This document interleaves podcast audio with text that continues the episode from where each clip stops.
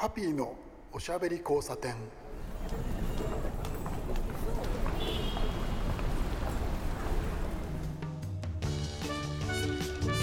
こんばんは。ハピーこと飯塚敦です。今夜も聞いてくださってありがとうございます。えーとですね、面白話です。今収録をしてるんですけど、えー、僕のせい、えー、僕のせいでですねミスを1回やりまして。何をやってるんだって話なんですけどね、えーと、スタッフのあのいつものねあの T プロデューサーと、えー、今日のゲストさんに笑われてしまいましたけど。こういうので、えー、リラックスして、えー、緩んでいつもの放送が行われる。そういうことなんですけれど。さあえーとですね皆さん、えー、季節は秋ということでですねもう10月になるわけなんですけれど、えーと、この放送は確か、えー、10月の1週目になるのかな、え、ちゃんと確認しない,、えー、しないまま喋ってますけど。えー、10月もう秋ということなんですけど東京はまだまだちょっとですね、えー、なんだ10月なのにっていうぐらいの、えー、ちょっと蒸し暑さがあってこれ多分、え、台風が熱帯低気圧に変わって、え、晴れてそれでちょっとね蒸し暑かったりするんだと思いますけれど。えー、秋とくればですね札幌ではご存知オータムフェスト行われるわけですけれどねコロナ禍ですから今年そう僕まだ調べてなかったんですけど今年も延期というかその、えー、イベントという形ではやらないのかなどうなのかなすごくねあの行った時に札幌行った時にもう5年ぐらい前ですけどオータムフェストすごく楽しかったんですよ美味しいものを食べて、えー、いいろいろなね催しがあってみたいな感じであの自由な空気雰囲気っていうのはねなかなか他のお祭りではそのないなという感じがね、えー、僕はしました。えー、あの時はね、えー、車で北海道札幌札幌中心にしまして、えー、半月間、えー、ゴロゴロとですね、えー、車で歩き回ったっていうの楽しかったんです。また行きたいよな。早く開けないかなと思っています。皆さんも多分同じですよね。ハッピーのおしゃべり交差点。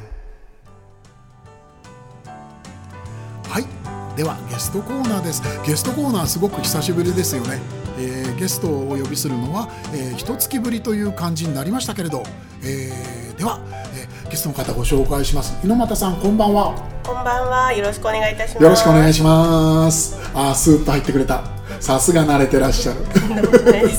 ねテレビラジオ出ますもんねちょこちょこねいやいやいやえテレビラジオにちょこちょこ出る人誰だろうと皆さん思ったと思うんですけれど、えー、猪俣早苗さん、えー、自己紹介をお願いしてよろしいですか？はい、えー、ご当地レトルトカレー専門店を運営してます、はい、猪俣早苗です。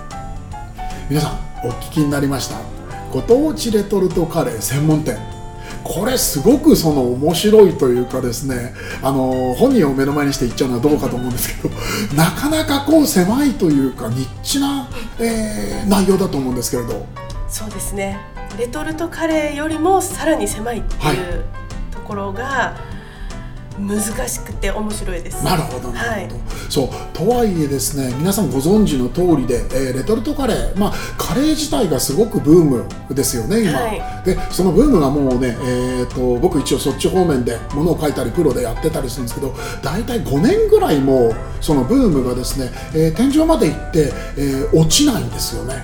そうですね。さらになんかこういろんなジャンルが加わって、はい、もう天井知らずって感じですね、うんうんうん、今カレーは。ちょっとねすごく面白くなってきてそのもうすでにブームというよりは一つなんというか、えー、以前よりもその、えー、輪郭がはっきりしたその一つのジャンルですよね。そうですね、うん、今すごい面白いですよね。今参入する人はすごく楽しめると思いますね。結構こう先人が作り上げてきたみたいな感じなところに乗っかることができるので、本気でやりたい人は今いいチャンスだと思いますね。わかります。それはすごくわかります、そして僕はですね、えー、そんなことをですねそそこら辺方面の、えー、こうジャンルでまあその15年とかやってきてるんでちょっと危機感を覚えてるんですね。若い元気な人たちがいっぱい入ってる。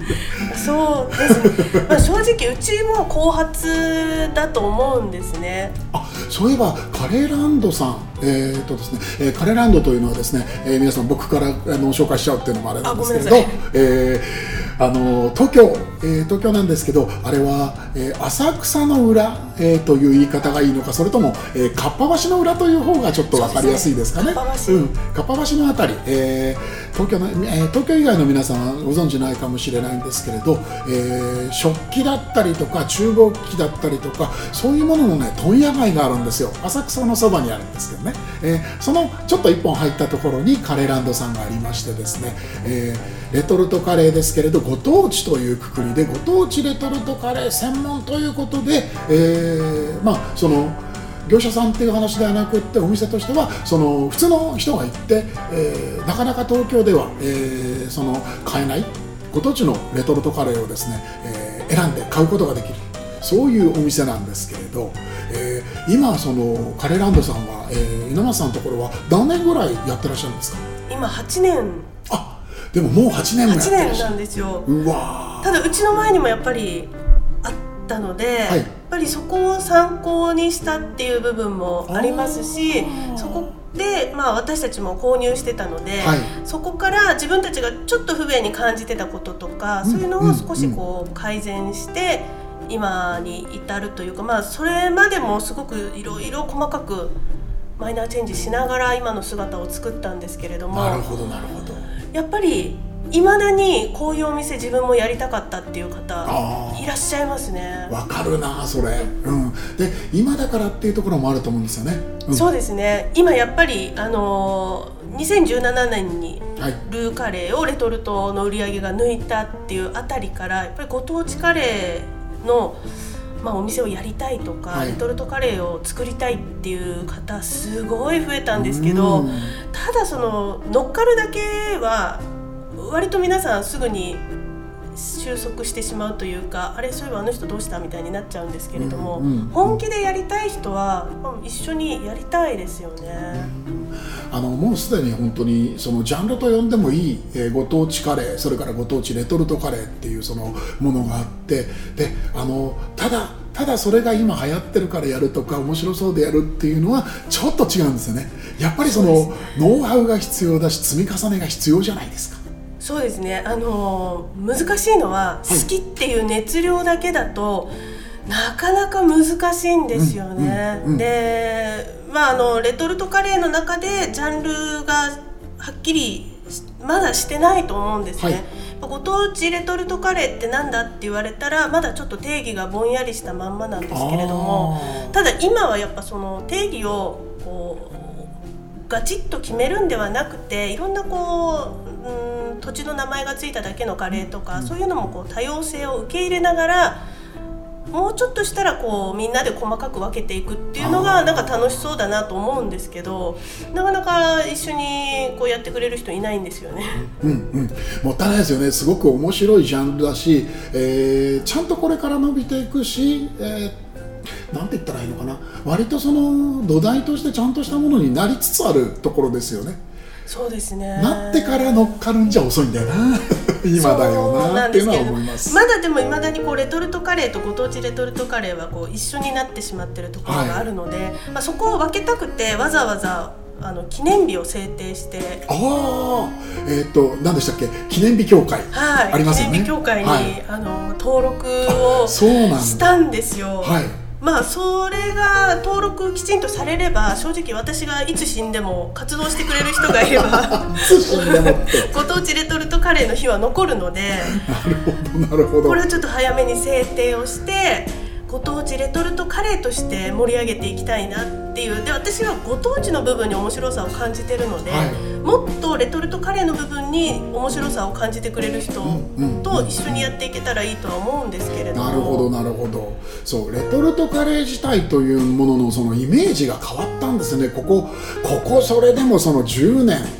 10年もうちょっとかな。もうちょっとですね、うん、正直うち8年前にオープンした時、はい、すごい言われたのが、レトルトカレーなのに高いねって言われる。あまだ8年前はそれくらいだったんだ。それがすごく多くて5年ぐらい前にえっ、ー、とまあ大きく変わったのはやっぱり浅草に移転してからなんですよね、はい、あ浅草移転の前というのはどちらだったえーと、地元の足立区であなるほどなるほどやってたんですけれども、まあ、ちょっと地元っていうところで開店決めてしまったんですが、えええ、浅草に移ってきてよかったなと思ったのは一番はそれなんですね。なるほどなるほどあのメディアの方が入ってきやすくなって。でやっぱご当地レトルトカレーを取り上げてくださると値段がきちっと出るじゃないですか。はいそうです、ね、そうするとちょっと見慣れてくるのか皆さん。レトルトカレーとご当地レトルトカレーを食べる、まあ、食べ分けじゃないですけれども、はい、使い分けをするっていうのがだんだん始まってきたなっていうのは感じてますね。これはね納得いきますよね。すっごく僕なんかも。あの見てるとそのすごくわかるんですけれど。あのレトルトカレーえー、というとそのひと、えーと、一括りにしちゃうとちょっとその、えー、ぼんやりしちゃいますけど普通のレトルトカレーいわゆるあのなんて言うんでしょうね。あのレギュラーで作ってる、えー、あえてあのメーカーを言います。あの SB さんとハウスさんと、えー、作っている、はい、普通に売ってるまあ100円から200円台のものが普通だと思うんですけれどそれとはちゃんとそのなんて言うんでしょうね線引きをするというか特別なものということであれとは違うものという認識がだんだんその、えー、消費者ですよよね、えー、買ってくれるお客さんたちの頭の中でできてきてる気がするんですよ。そうですね。あとやっぱり買ってる、まあ、購入いただいてる層が多分違うんだなっていうのが分かってきますね。カレーが本当に好きな人って結局作ったり、はい、お店のカレーを食べ歩いたりっていう方が、まあ、多いんですよね。でご当地レトルトカレーを食べる方っていうのは、はい、ご当地の面白さを感じるっていうのと食材そのものを楽しみたいっていう方が多いんですね。なるほど。なるこれはあれですね。よもうこれもう井上さんこれ大丈夫？こんなこんなあのこうお金があの絡みそうな話。これマーケティングの話ですよね。そうですね。まさに、はい、ターゲットが完全に違う違うんですよ。確かにでもそれわかります。そうなんです、うん、でこれ、まあ、今度ちょっとあの商談会の場でセミナーを開催する、あの時間をいただいたんですけれどもご当地レトルトカレーって作り方が普通のレトルトカレーとかカレーと違うんですよ。でそこを理解しないまんま市場に出すと、はい、まずご当地レトルトカレーっていう市場の数の多さに圧倒されてしまうんですよ。ああなるほど。へえ面白いなこれは。面白いんですよ。で私自身そんなにもともとカレーが好きではないっていうところがあるので。大丈夫ですか？ラジオで言ってそれ 大丈夫。これはあの割とどこでも言ってるんですけど。だからこそなんかこうあんまりスパイスとかも実はすごく苦手なスパイスがありまして。ああそうなんですか、はいまあ、あのカレーには欠かせないスパイスが実は苦手で。カルダモンの香りとかが正直苦手なんですよ。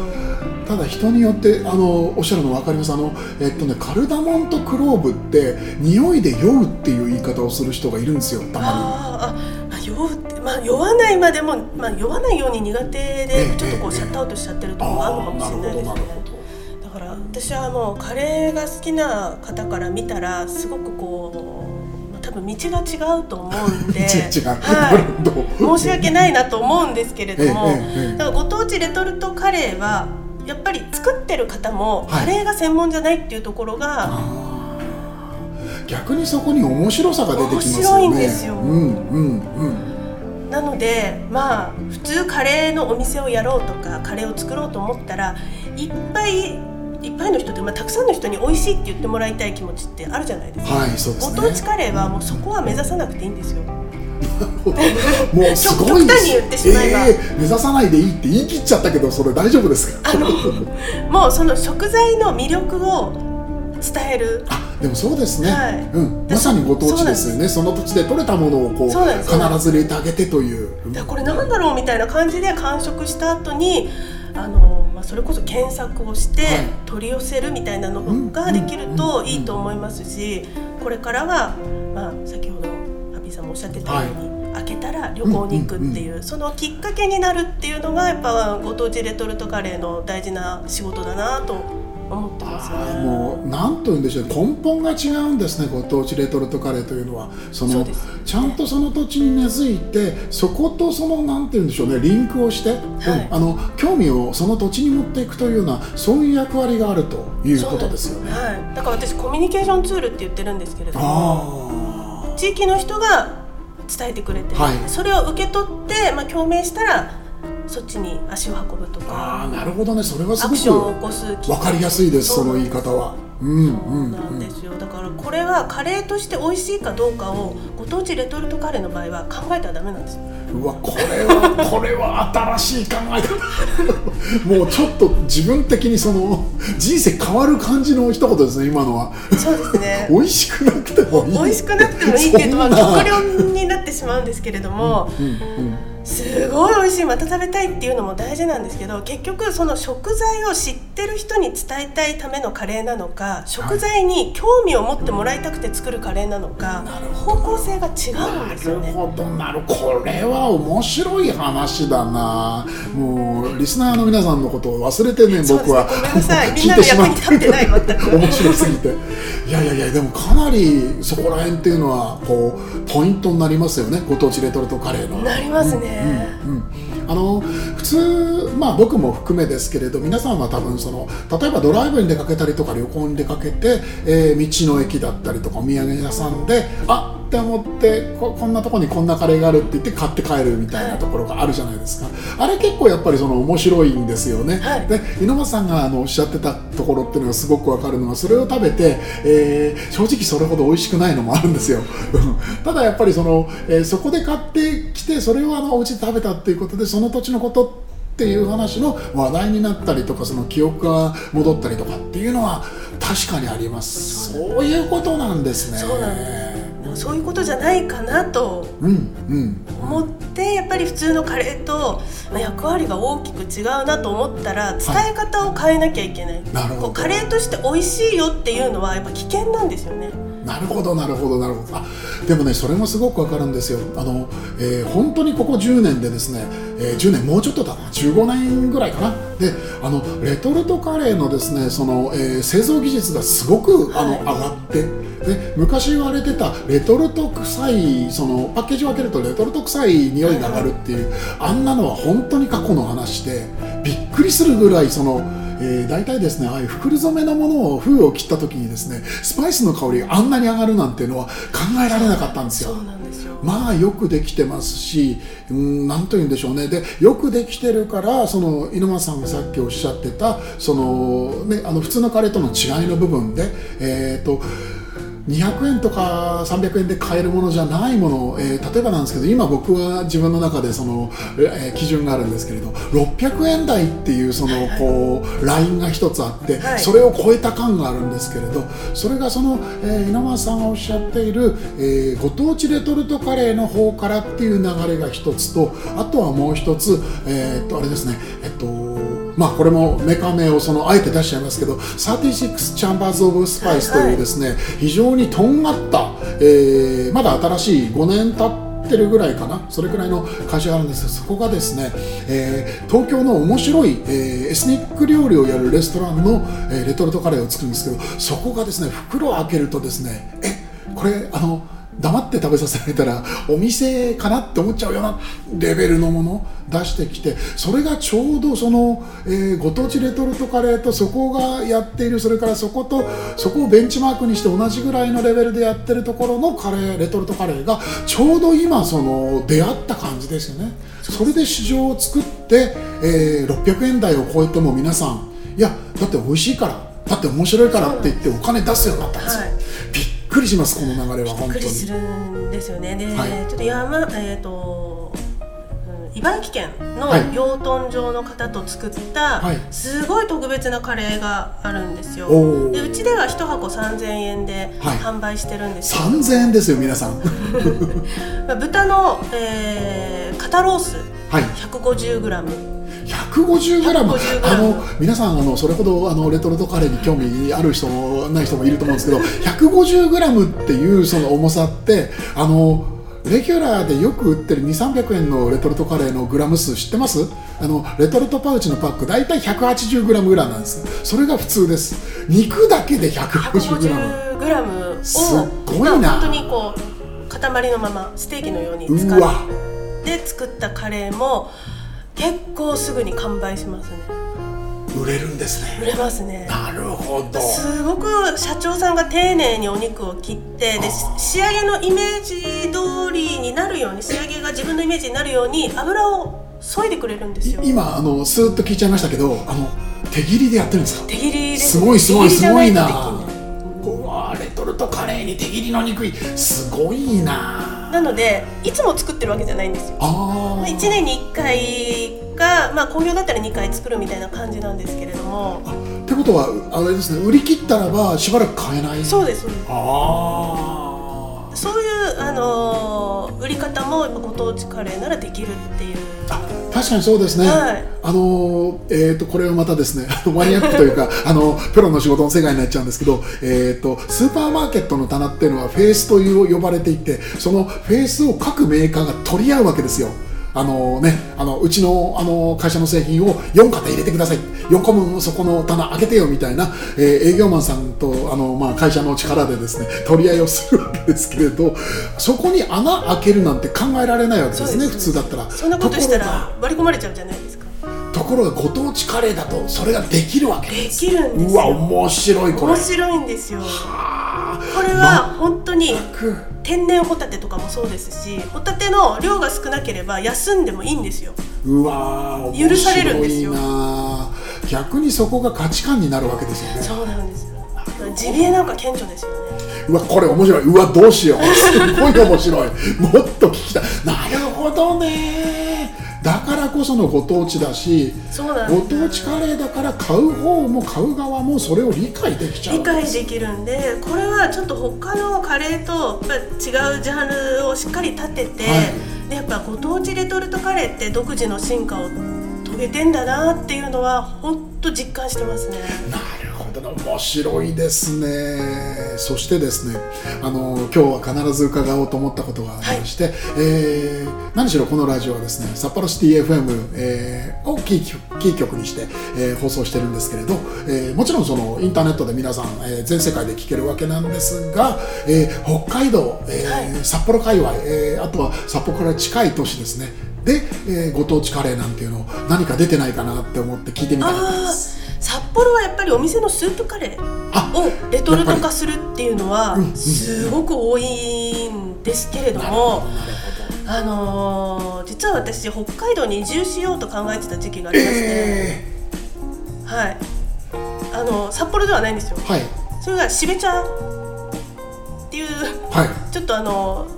道民でもえみたいになるところなんですけれどもへー。しべ茶に移住しようと思って土地を見に行った時に、まあ、あの夫はその時もそのカレーのお店をやるっていう決めてたのではい、私はそれでもまだなお北海道に移住を夢見て土地を探しに行ってたんですけどもそこで見つけた星空のビーフカレーっていうのはなんかすごく赤身のお肉をしっかりこう楽しめて。面白いな良かったんですけれども、まあ、それうちで扱ってないので、まあ、北海道でおすすめといえばやっぱり海鮮ものですね。あですよね。そうですね。うんうんうん。えっ、とスープカレーだったらば、えー、と奥芝商店さんのやつなんていうのはあーそうですね。割と有名ですよね。ね。逆にあそこあのあそこのレトルトはそれを探せばあのちょっとこう頑張ってる、えースーパーマーケットの売り場なんかでもね。見かけることがありパッますけれどケージも目を引きますしね逆にカレーランドさんで扱っているこれっていうのは何かありますか？うちは北海道でおすすめして海鮮は、はい。えー、と猿払のホタテカレー。ああホタテ？はい、うんうんうん。これはもう開けた瞬間にスパイスとかじゃなくてもうホタテが押し寄せてきます。へえすごいな。もうあれを開けた瞬間にこれホタテカレーじゃないって分かんない人はもうホタテを食べたことない人です。すごい。そんなそうですか？それだけすごいです。おせおせですね。もうすごいホタテです。なるほどね。そのカレーた人は結構な確率でホタテ取り寄せてます今でも。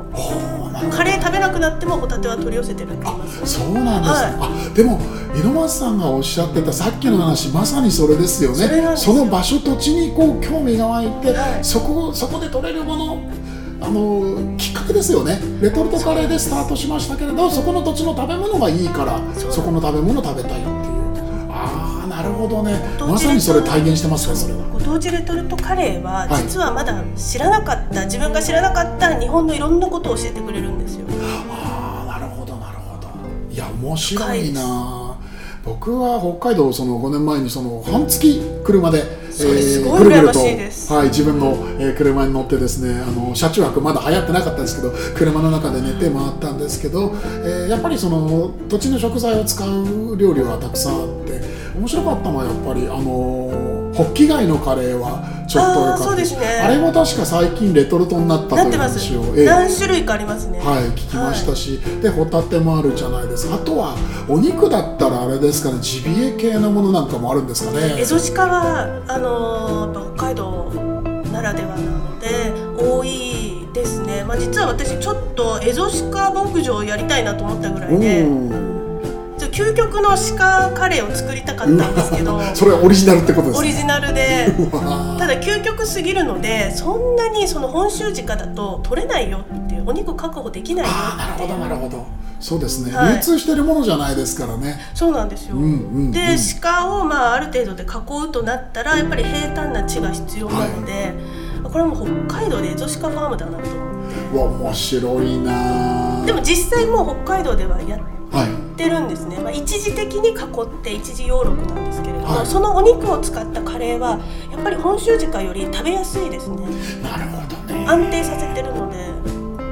面白いです。なるほど。あとはですね、あの僕は気になっているというのがですね、あのカレーランドさん、えーの横にあった、えー自動販売機がですね、あのあれですね、江戸川区の、えー西葛西の方に移動したんですよね。は。い。ちょっと面白いなと思ってあの、えーカレーランドさんの横にはですね、今はちょっと移動になってますけれど、えーレトルトカレーがあれ何種類？12種類？15種類。15種類、はい。えー入るですね。自動販売機があったんですよ。24時間、えーご当地レトルトカレーが手に入るっていうですね、もう夢のようなあのそうお店がお休みでもねあのご当地レトルトカレーが買えちゃうというあの自動販売機が今なんかアリオ、えー西葛西店でしたっけ、はい。えーの横にあるという話を聞いてて。なんかあれも売れあっちでも売れてるみたいですね。そうですね。あの定期的に変えてるっていうのがはい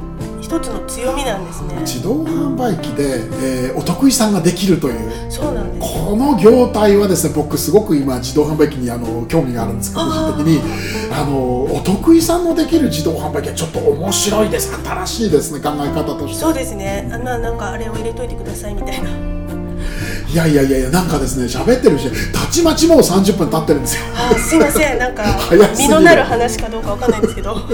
もうね自動販売機の、ね、話がこんなギリギリになっちゃってる。もうもっとこれもこれだけでもね20分ぐらいねおしゃべりきっと聞けるはずなんですけどぼちぼちですね時間なんですよ、はい。えーとはいえですねあのーいつもですねあのーなんだかんだ言ってゲストさんとおしゃべりすると盛り上がっちゃって時間がなくなるんで、えー猪俣さんにはねもう少しちょっとお付き合いをいただいて、えーエンディングのトークにも、えー少し参加してもらおうと思うんですけど、はいいや自動販売機面白いしあとは、えー、と今日伺ったその僕ね一番面白かったのはあれですね。あのこうご当地レトルトカレーの、えー立ち位置。はい。うんこれが聞けたのがねちょっとね収穫だったんですよ。あそうですか。本当に。えこの後、えーすぐにまた猪俣さんには戻ってきてもらおうと思います、えー告知なんかもね聞こうと思いますんで皆さんもう少し待っててくださいね。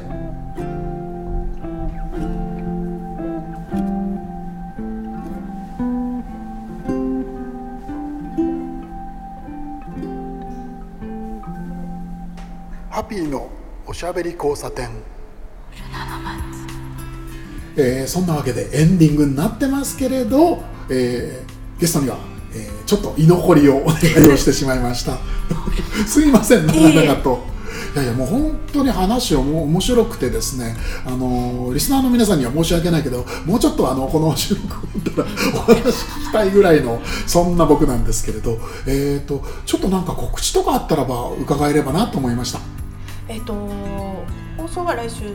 はい、10月の頭になるまああのー10月あ北海道ではないんですけれども、はい。だからなんだろう告知というか本当にカレーランドで検索していただいて、はい。ネットショップを見てくださるとあ日本にはいろんなカレーがあるなっていうのがまず分かるのでパッケージ見て楽しんでいただいて興味があったら買っっていただけたらと思いますそうですねそれが一番いいですね、はい、あの何よりもですね僕もそのおすすめをしたいんですけどお店に行くとすごく面白いんでまあその札幌の方はなかなかチャンスはないと思うんですけれど、えー、ホームページを見たりとかですね SNS をその検索してほしいと思います。